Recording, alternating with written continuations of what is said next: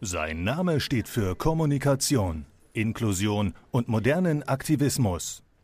In der Schauburg in München wird er seinem Publikum auch heute wieder ganz individuelle Einblicke in die Welt der Kulturschaffenden vermitteln. Hier ist Ihr Gastgeber, der Mann mit der Mütze. Hier ist Raul Krauthausen. Vielen, vielen Dank. Herzlich willkommen. Vielen Dank. Herzlich willkommen zu einer weiteren Folge von Krauthausen Face to Face. Heute habe ich einen besonders wunderbaren Gast äh, hier im Studio. Und zwar ist es eine erfolgreiche Fernsehmoderatorin, Poetry Slammerin und Autorin und Bloggerin. Und über all das möchte ich mit ihr reden. Heißen Sie mit mir herzlich willkommen, Ninja Lagrande.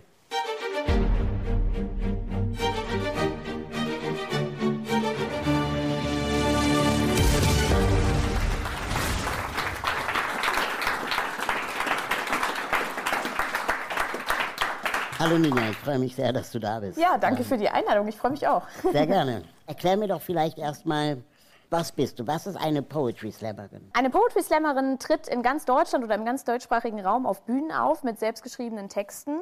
Es gibt drei Regeln. Die erste ist, dass der Text selbst geschrieben sein muss. Die zweite ist, dass man ähm, nur fünf Minuten Zeit hat. Und die dritte ist, dass man keine Accessoires mit auf die Bühne nehmen darf. Das heißt, äh, man darf keine Gitarre, keine Oma, keinen Hund, nichts mit draufnehmen, sondern Oma nur das, Oma auch nicht, Ja. nur das Textblatt und sich selbst. Und ähm, dann trägt man diesen Text vor. Und äh, das sind meistens so fünf bis zehn Leute, die da auftreten und das Publikum entscheidet am Ende, wer gewinnt. Und ist das immer witzig? Nein, es ist nicht immer witzig. Da ist, ähm, beim Poetry Slam ist alles erlaubt. Das ist von äh, witziger Kurzprosa über Lyrik bis hin zu Raptexten und völligen Dada-Gedichten ist da alles dabei. Also du bist keine Comedienne. So. Ich bin, ich bin schon meistens witzig bei meinen Texten, aber ich würde mich nicht als Comedian bezeichnen, sondern also einfach als Poetry Slammerin. Manchmal mache ich auch ernste Sachen und auch dieses, ähm, auch die witzigen Sachen sind nicht so sehr mit den Nummern von den Comedians zu vergleichen. Das heißt, du hast jetzt in diesen ganzen Poetry Slam Auftritten auch ähm, so viel Erfahrung, dass du in Hannover jetzt im Komitee dabei bist, äh, die Meisterschaften nach Hannover zu holen und mit zu organisieren. Genau. 2017, glaube ich. ist 2017 dann, oder? finden die deutschsprachigen Meisterschaften in Hannover statt. Und ähm, da, ja, da haben wir jetzt einen Verein gegründet und ich gehöre so zum harten Kern, äh, die sich darum kümmern, dass dann über vier Tage die Meisterschaften stattfinden. 300 Leute untergebracht werden, alle versorgt werden und es, äh, alle Vorrunden stattfinden und so. Das, ich glaube, das ist schon ziemlich viel Arbeit, aber ich freue mich drauf. Damit Sie, liebe Zuschauer, einen kleinen Einblick äh, darin bekommen, was Poetry Slam genau ist, haben wir einen Einspieler äh, vorbereitet, wo wir Nina Lagrande in einen äh, sehr schönen Text erleben werden. Ninja La Grande. Vielen Dank. Ich fange mit einem ganz seichten Thema an. Gynäkologie. Es ist 7.45 Uhr und ich habe bis jetzt weder etwas gegessen noch einen Kaffee getrunken. Alles, was ich will, ist ein Rezept. Ein Rezept für die Pille, die Antibabypille. Weil ich aber erst kurz vor knapp merke, dass ich ein neues Rezept brauche, sitze ich so früh in diesem Wartezimmer und muss mit einer Vertretung Vorlieb nehmen. Das ist sehr schade, weil ich meine Frauenärztin mag. Sie lobt mich immer für meine Brüste. Das finde ich nett. Wer macht das sonst im Alltag? Hallo, hallo, machen Sie sich bitte frei. Ach, wie schön, so schöne Brüste. Was für ein Glück dürfen Sie wieder einpacken. Da geht man gleich viel aufrechter aus der Praxis. Dann werde ich aufgerufen. Frau Doktor begrüßt mich schon auf dem Flur und wirkt bis jetzt ganz normal. Wie Frauenärztinnen eben normal wirken können auf so hygienisch vertraute Art und Weise. Sie schüttelt mir etwas labbrig die Hand und fragt, warum ich da bin. Ich brauche ein neues Rezept. Na, dann ziehen Sie sich doch bitte aus. Der Stuhl in Ihrem Praxisraum ist nicht höhenverstellbar. Ich stehe untenrum völlig nackt ratlos vor dem Stuhl herum. Mein unterer Körperbereich findet diese Situation etwas unangenehm. Ja, ups, das tut mir leid, da müssen Sie jetzt irgendwie draufkommen. Sie zieht ihre Gummihandschuhe an und wartet. Nicht nur, dass ich für ein dusseliges Rezept so früh und halb nackt hier antanzen muss, jetzt soll ich auch noch Sport machen. Also kraxele ich untenrum schon fast eingefroren den Stuhl hoch. Frau Doktor tastet alles ab und schiebt mir das Ultraschallgerät in den Körper. Haben Sie Kinder? Nein. Ist das Absicht? Was? Na sicher. Die Frau hat mich vor zwei Minuten kennengelernt, bohrt mit einem Gerät in mir herum und will jetzt auch noch Smalltalk machen. Äh, ja. Wollen Sie Kinder? Ja, in ein bis zwei Jahren.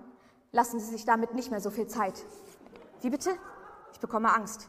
Vielleicht ist irgendwas kaputt und sie hat das gerade entdeckt. Oder in zwei Jahren sind Kinder nicht mehr verfügbar. Ich kann aber auch nicht hektisch aufspringen. In mir steckt ein glitschiges Ultraschallgerät und vom Stuhl muss ich auch erstmal wieder runterkommen. Die Gesellschaft denkt, sie könnte immer später Kinder kriegen, aber das ist nicht so. Was ist denn los? Warum gerate immer ich an so komische Menschen? Meine allererste Frauenärztin sprach beim Abtasten, ach huch, Ihre Gebärmutter ist ja ganz klein.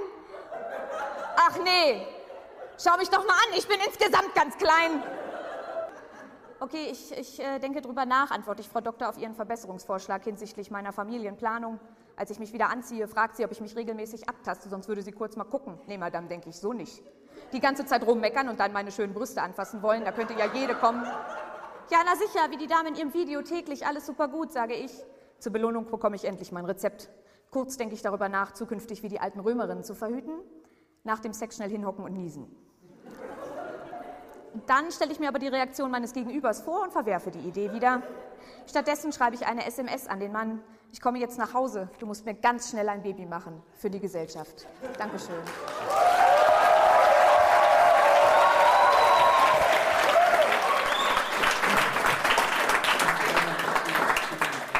Jetzt mal im Ernst, ist diese Geschichte eine wahre Geschichte aus deinem Leben? Ja, die ist äh, komplett genau so passiert und ich bin ähm, tatsächlich aus der Praxis gekommen und habe eine befreundete Slammerin angerufen und habe gesagt, Katja, mir ist gerade ein Text passiert.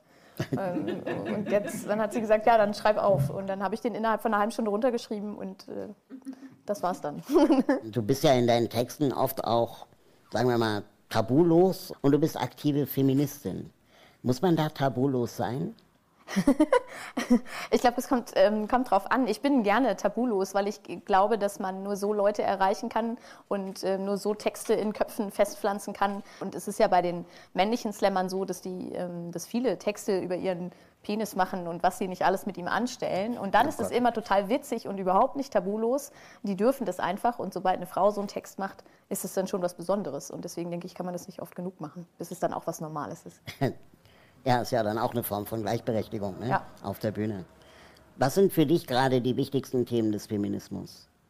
Ähm, die wichtigsten Themen des Feminismus sind für mich, dass die Leute, die sich für Feminismus engagieren, ähm, nicht die Frauen vergessen, die nicht nur Frau sind, sondern eben vielleicht auch kleinwüchsig oder ähm, in anderer Form behindert oder ähm, arm. Es gibt ganz viele Diskussionen so über dieses Frauen sollen genauso viel verdienen wie Männer. Das sehe ich absolut genauso. Hm. Und ähm, das finde ich wichtig, dass man die eben alle auch mitnimmt und nicht, nicht vergisst. So. Ich habe neulich gesehen, äh, es gibt ja die, wo du sehr stark engagiert bist, wer braucht Feminismus? Ja, genau. Und dieses Roll-Up-Models, ja, genau. Ähm, Role Models meine ich, äh, was ist das? Ähm, Wer braucht Feminismus ist eine Aktion, die aus dem Amerikanischen kommt. Das hat eine Freundin von mir nach Deutschland geholt, ähm, die Jasmin Mittag, die äh, lebt auch in Hannover und es ist so eine Fotoaktion, wo äh, Leute, die äh, Feminist oder Feministin sind, ein Schild in der Hand halten und sich fotografieren lassen. Und ähm, dann steht drauf, ich brauche Feminismus, weil. Und dann schreiben sie ihre eigene Begründung darunter. Und da gibt es jetzt inzwischen eine Fotoausstellung. Und ich war die Erste, die sie jemals fotografiert hat. Da bin, wow. äh, bin ich ganz stolz drauf. Und inzwischen gibt es da ganz viele. Und sie sammelt auch ganz viele Statements auf Twitter. Und ähm, ist eine recht erfolgreiche ähm, Aktion. Und dieses äh, Roll-Up Models ist eine YouTube-Serie ähm, wo zwei Filmemacherinnen äh, Frauen besuchen, die sie als Vorbilder sehen. Da ist eine ähm, BMXerin dabei, äh, jetzt gerade aktuell eine Comiczeichnerin und mich haben sie eben auch mit äh, porträtiert. Da ist auch eine Fat Acceptance ähm, Aktivistin dabei, die auch bloggt. Und äh, die begleiten sie einfach so durch den Tag und machen, also ich fand es wirklich sehr schön und sehr angenehm, ein schönes Porträt, um eben zu, um anderen Mädchen zu zeigen, hier, äh, du kannst im Prinzip das alles auch schaffen und guck dir mal diese coolen Frauen an, ähm, was die so machen in ihrem Leben.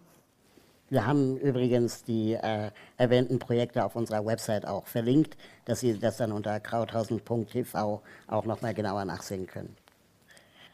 Du hast ja ein äh, Buch geschrieben. Ähm, war das schon immer deine Motivation, ein Buch schreiben zu wollen?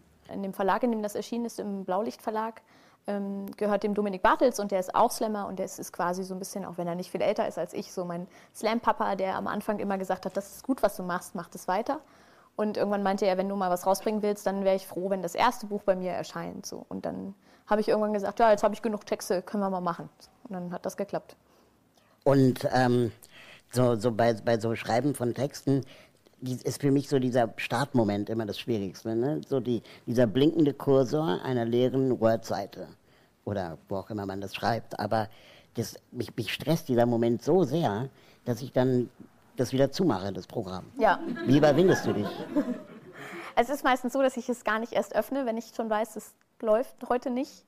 Ähm, mir, bei mir ist es ganz oft so, dass mir der erste Satz einfällt. Also wenn ich irgendwo sitze und dann denke, das ist jetzt der erste Satz, dann speichere ich den in meinem Handy ab, in der äh, Notiz-App und die mache ich dann auf und da fange ich dann an, irgendwie was draus zu basteln. Okay. Ja. Ähm, wir haben ja beide, ähm, ist mir neulich aufgefallen, äh, einiges gemeinsam. Nicht nur die Körpergröße, sondern auch, dass wir beide ein Buch geschrieben haben. Ja. Und verrat uns doch mal kurz, wie dein Buch heißt. Mein Buch heißt Und ganz, ganz viele Doofe. Und mein Buch heißt ähm, Dachdecker wollte ich eh nicht werden. Und die Gemeinsamkeit dahinter ist, dass, dass beides ähm, Titel sind, die von unseren Müttern stammen. Ja. Also ich ähm, wollte als Kind nach der 9. Klasse ähm, auf jeden Fall nicht länger zur Schule gehen als nötig. Also war mein Plan, nach der 10. aufzuhören. Und habe meiner Mutter versucht zu gestehen, dass ich das Abitur nicht machen möchte. Und das Einzige, was sie zu mir sagte, du musst nicht das Abitur machen, aber Dachdecker kannst du auch nicht werden. Und deswegen heißt das Buch Dachdecker wollte ich eh nicht werden. Warum heißt dein Buch und ganz, ganz viele Doofe? Ähm, meine Mutter hat mir früher immer, also als ich dann irgendwann begriffen habe, dass, dass Leute mich angucken, weil ich vermeintlich anders bin ähm, oder dumme Sprüche gemacht haben und ich dann nach Hause gekommen bin und gesagt habe, "Mm, der hat das und das gesagt oder die haben gelacht oder so, dann hat sie mir immer gesagt, ja, ähm, es gibt, äh, und auch um mir beizubringen, dass es eben Vielfalt gibt, kam immer dieser Spruch, äh, Ninja, ähm, es gibt äh, große, kleine, dicke, dünne, schlaue und ganz, ganz viele doofe.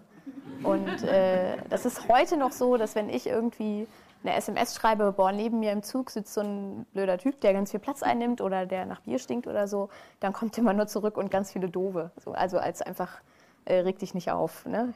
Inwiefern ist denn jetzt, sagen wir mal, äh, äh, die Körpergröße in deinem Leben etwas gewesen, das dich, ja, wie soll ich mal sagen, auch geprägt hat? Also siehst du dich in erster Linie als, als Frau, die ihr Leben lebt, oder hast du schon auch manchmal das Gefühl, dass du mit deiner Behinderung hadertest? Ich glaube, es ist ganz klassisch in der Pubertät, war die Behinderung echt manchmal schwer. Es war jetzt nicht, dass ich jeden Tag weinend aufgewacht bin und gedacht habe, oh Gott, ich bin so klein, mein Leben ist schrecklich. Aber ich hatte schon äh, Tage oder Phasen, wo ich das ganz schlimm fand, weil ich gedacht habe, ich finde niemals einen Freund. Ähm, ich, ich werde niemals beruflich das machen können, was ich mir möglicherweise gerade vorstelle. Und es wird, das ist alles ganz schwer. Und dann gab es aber auch wieder Phasen, wo ich so völlig motiviert war und dachte, ich zeige es jetzt allen, ähm, dass das eben doch geht irgendwie. Inzwischen ähm, sehe ich mich als, als Frau, auch als kleine Frau. Ich finde es auch eigentlich ganz cool, so klein zu sein, weil es einen gewissen Wiedererkennungswert hat. Ähm, aber früher war das schon teilweise schwer, wobei ich sagen muss, dass ich sehr viel Glück hatte, was die Schulzeit angeht. Ich war, der, ich war von der Grundschule bis zum Abitur immer voll integriert, ähm, immer bei den coolen Leuten dabei und äh, hatte nie das Gefühl, dass ich in irgendeiner Form ausgegrenzt oder diskriminiert werde. Höchstens vielleicht mal von Leuten, die mich nicht kannten, die nicht in meiner Klasse waren und dann irgendwelche dummen Sprüche gemacht haben. Aber die haben dann nach drei Sekunden dann auch gemerkt von, den, von meinen Klassenkameraden, hier, so läuft es nicht. Ähm, und das, also das, da hatte ich sehr viel Glück, das fand ich toll. Und ist es jetzt noch so, dass man oder dass du angestarrt wirst oder über den Kopf gestreichelt wird, so wie mir das manchmal passiert? Dir, wird dir echt tatsächlich über Ja, den ja. Kopf gestreichelt? Ich habe das ganz selten, dass ähm, vor allen Dingen so ältere Personen nicht über den Kopf streicheln, aber dann so, ich, also das ist glaube ich so ein Automatismus, dann so, so, ne? So, ähm, aber ja, starren klar, habe ich, hab ich immer noch. Ähm, auch ist auch in ganz unterschiedlichen Situationen. Ähm, ganz oft merke ich das selber auch schon gar nicht mehr, außer wenn es sehr unangenehm ist. Wobei ich auch immer sage, das ist halt, also ich gucke auch, wenn Leute irgendwie anders sind, besonders groß oder klein oder irgendwas. Aber es gibt ja immer noch mal einen Unterschied zwischen oh, ich gucke, registriere das und gucke weg oder ich äh, starre und starre und checke es einfach nicht, dass es Leute gibt, die anders aussehen als ich selbst. Ähm, wo die Leute noch mehr gucken, ist, wenn ich mit, äh, mit dem Mann unterwegs bin. Der ist halt 1,80 und dann ist es natürlich noch mal ungewöhnlicher. Ähm, und es ist ganz schön, wenn wir dann andere Paare sehen, die so einen ganz großen Größenunterschied haben. Dann sage ich immer, äh, guck mal, äh, sie ist viel kleiner als er. Und dann sagt er, das ist ekelhaft, würde ich niemals machen. So. Aber es ist nicht so, dass man sich dann zuwinkt. So, als, Nee, so so wie Taxifahrer Aber ich hatte das letztens, da war auch ein äh, Mann, der kleinwüchsig war, ich weiß nicht mehr in welcher Situation, auf irgendeinem Fest. Und äh, der lächelte mich dann an und machte so und dann sagte, man, äh, sagte der Mann, kennen sich alle Kleinwüchsigen oder was? Ich, ich kannte den nicht, aber vielleicht wollte der nett sein. Ja, ja. ja, wie Taxifahrer. Ne? Ja, ihr, genau. Hallo. Aber jetzt mal, ähm, wir beide sind ja, ich nenne es ja mal ganz gerne feinwüchsig, ne? die anderen sind alle grobwüchsig mhm. und wir sind eben feinwüchsig. Ähm, jetzt mal unter uns. Wo kauft man gut aussehende Klamotten ohne Mickey Mouse drauf? Ähm, also ich habe das Glück, dass ich äh, Oberteile äh, meistens in der Damenabteilung kaufen kann. Mein größtes Problem ist Schuhe. Ich werde auch richtig aggressiv, wenn ich in der Stadt Schuhe einkaufen gehen soll. Deswegen bestelle ich die nur noch im Internet. Ähm, ich bin so ein ganz großer Sneaker-Freak und äh, da gibt es inzwischen Gott sei Dank auch bei den Kindergrößen viele coole Modelle, vor allem günstigere Modelle.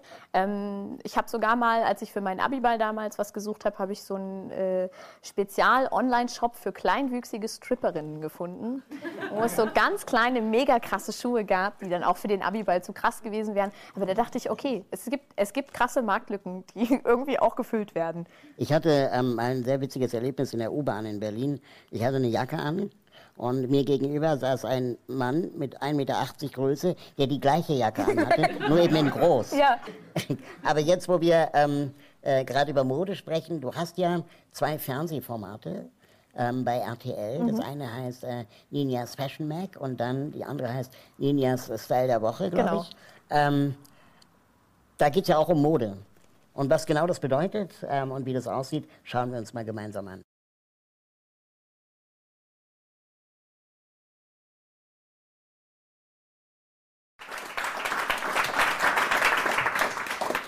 Ich finde, äh, das Tolle an diesem Format ist ja, dass ähm, deine Körpergröße gar nicht auftaucht. Und das ist ja eine neue Form von Selbstbewusstsein, Inklusion ja irgendwie auch, weil du redest nicht über das Thema Behinderung. Ähm, ist das ein neuer Trend? Also das hoffe ich doch, weil es ja zeigt, dass ähm, Menschen Dinge auf Bühnen oder im Fernsehen ähm, oder sonst wo machen können, ähm, obwohl sie eine vermeintliche Einschränkung haben und man diese aber lösen kann, was ja vorher viele Produzenten und Produzentinnen immer behauptet haben, dass das nicht ginge und dass das ganz schwierig wäre und dass man das dem Publikum erstmal erklären muss, dass man jetzt eine kleinwüchsige Moderatorin hat und so. Nein, muss man nicht. Also es geht ja, das so. glaube ich nämlich auch. Ich glaube, die müssen es eigentlich nur sich selbst erklären. Ne? Ja. Also sowohl die Programmmacher wie das Publikum. Das ja, genau. Alles. Ich glaube, dass es auch einfach ein, eine Gewöhnung ist. Also wenn ich dem Publikum sowas vorsetze, das frisst ja auch alles andere im Fernsehen, ja. dann eben das auch. Klar. Ja. genau so ist es. Ähm, du beschäftigst dich sehr viel mit Mode und du bist auch sehr modebewusst. Was sind denn deine Lieblingsmodetrends gerade? das ist eine gute Frage. Ähm, meine Lieblingsmodetrends ist gerade ganz viel, äh, wenn man das auch zur Mode zählen kann, ähm, Make-up. Ich, ich finde es gerade, es geht gerade so in so eine Richtung, wo ähm, es cool ist, wenn, wenn Frauen sich sehr gut schminken können. Ansonsten ist gerade für mich ein ganz großer Trend eben, dass es äh, dass auch Sachen produziert werden, immer noch nicht für alle Menschen, aber auch für Menschen, die mehr Kurven haben oder ähm, einfach andere Figuren haben als die übliche, die sonst so in der Modebranche ähm, normal ist und dass es eben auch egal ist, ob man dann mit so einer Hüfte, die ich habe, oder einem für meine Größe relativ großen Hintern äh, eben trotzdem nochmal die Jeans anzieht, die das nochmal extra betont, einfach weil man Lust drauf hat. Äh, es gibt auch den äh, New York Fashion Week. Äh, ähm auch inzwischen ab und zu Models mit Behinderung, wie zum Beispiel Jamie Brewer oder Madeline Stewart, mhm. die das Down-Syndrom haben. Ähm, wie, wie, findest du diese, diese Trends? Grundsätzlich finde ich das sehr gut, wobei ich immer dazu sage, dass man auch immer gucken muss, dass es nicht so ein Exotik-Ding wird. Also dass die Designer das nicht machen, weil sie denken, oh ja, dann berichtet die Presse über mich, weil ich habe ein Model mit Behinderung auf den Laufsteg geschickt und das ist immer noch was Besonderes. Ähm, trotzdem finde ich, dass selbst wenn, es, wenn diese Intention dahinter steckt, es immer noch besser ist, als wenn man es gar nicht macht. Da gibt es ja auch schon die ein oder andere Agentur, die sich versucht, in dem Feld, sagen wir mal, zu positionieren, die sagen, wir vermitteln sogenannte Ugly Models. Mhm. Ähm, wie findest du sowas? Der Begriff Ugly Model ist natürlich dann nicht so schön, ne? nee, hässliche klar. Models. Ja. Ähm, ich glaube, dass es gar nicht so schlecht ist, wenn man, äh, wenn sich solche Agenturen bilden und wenn man als ähm, entsprechende Person in so einer Agentur ist. Weil ich glaube, dass es auch wichtig ist, dass die Agentur sich bewusst ist, manchmal braucht man eben besondere ähm, Ansprüche. Und wenn es nur ist, dass der Drehort barrierefrei ist oder so. Und ich glaube, eine norm normale Agentur, die sonst ähm, mit äh, den gängigen Künstlern arbeitet, denen ist das vielleicht am Anfang gar nicht so bewusst. Wobei die Inklusion ja auch da sein könnte, dass eben klassische Agenturen ihr Portfolio erweitern. Natürlich, klar. Da braucht man ja dann nicht wieder eine Spezialagentur. Ja.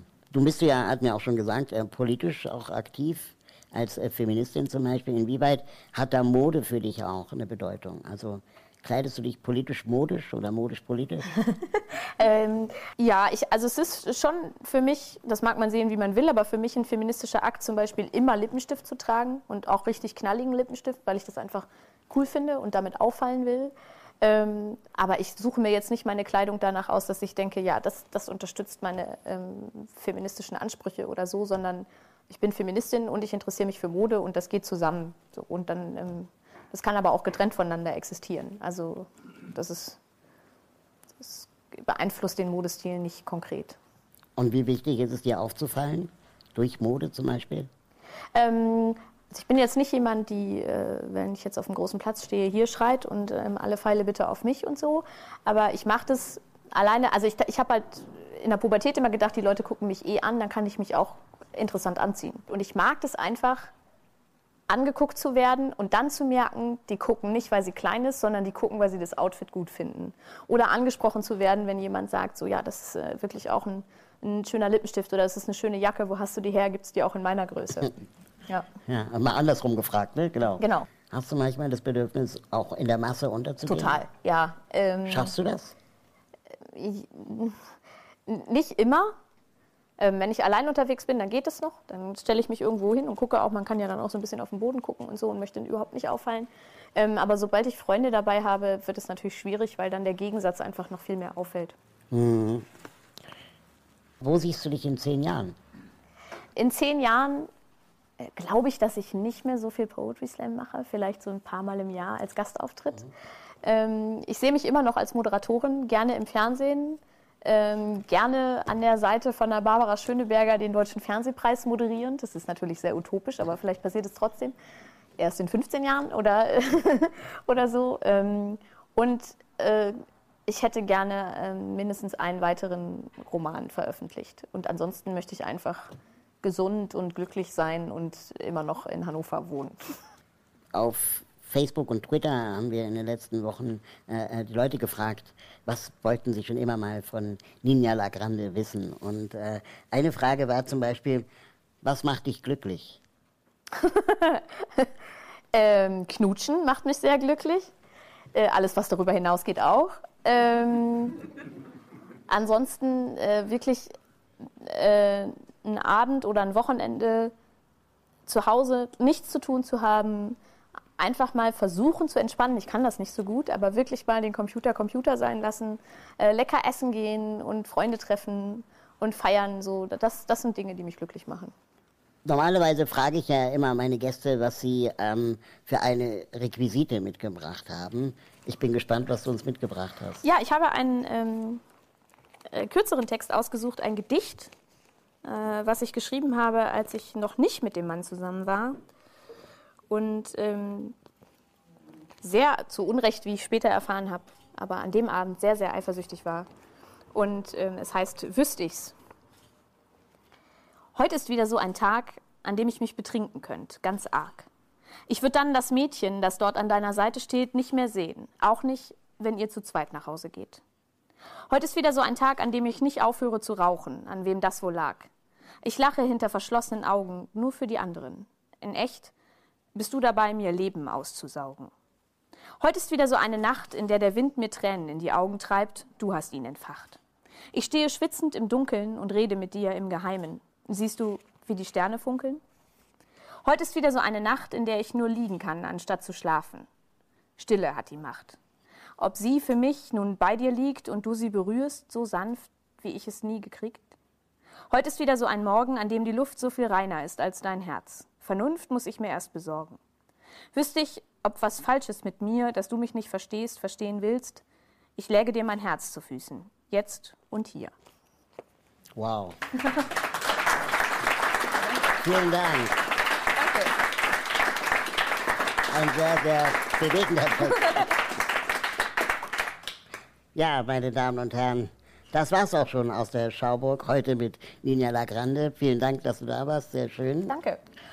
Und ich freue mich, wenn Sie auch das nächste Mal wieder dabei sind, wenn es wieder heißt Krauthausen Face to Face. Reden wir darüber. Vielen Dank.